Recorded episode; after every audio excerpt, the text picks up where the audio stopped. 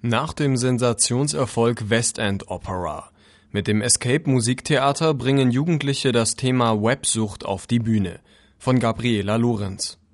Heroin aus der Steckdose nennt der Verein aktiv gegen Mediensucht die Verführung, sich im Internet andere, erträumte Identitäten und Realitäten zu erschaffen.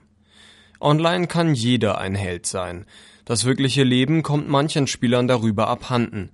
Um Rollenspielsucht kreist die neue Produktion Escape Net Opera des International Munich Art Lab IMAL, die am Montag, den 11. Juli 2011 im ARI Premiere hat.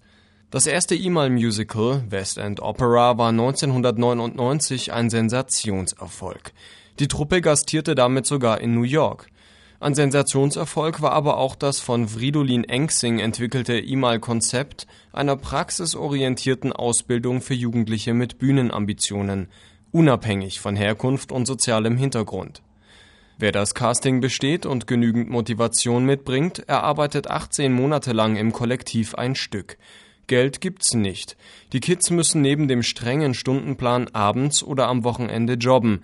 Dafür lernen sie Teamarbeit und Verantwortung, denn das Ergebnis ist ihr Stück.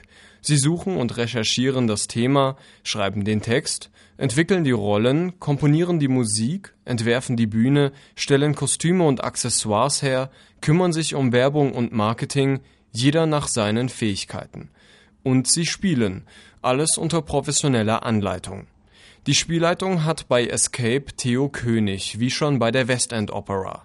Engsing, König und Dick Stettler, der bei ihm mal Musik unterrichtet, gehörten in den 1970er Jahren zur Politrock-Band Flo de Cologne. So wirkt die Anarchie der 68er heute kreativ für neue Generationen. Zu Beginn des Escape-Projekts waren 30 Jugendliche dabei. Bei der Aufführung stehen 18 auf der Bühne. Die Idee und das erste Exposé stammt von Assisa Hafez, einer gebürtigen Münchnerin mit ägyptischem Vater. Ihre drei jüngeren Brüder spielen wie wild, erzählt sie.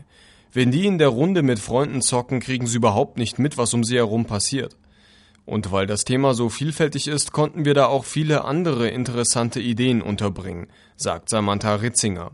Die Südafrikanerin spielt Luna, die um Geld zockt, um ihren Bruder eine lebensrettende Operation zu finanzieren und alles verliert.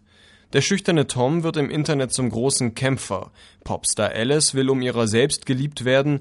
Die unterdrückte Ehefrau Trixie trumpft als Macho auf. Assisa greift als Computervirus ein. Mehr als 100 Rollen haben sich die Jugendlichen erfunden. Sie wollen keine Moral predigen und Computerspiele nicht bewerten, sagt Assisa. Wichtiger ist, was sie bei dieser Produktion fürs Leben lernen. Teamarbeit, Verantwortung, Geduld, gegenseitige Hilfe – und auch sich mal in den Hintern zu treten, lacht Samantha.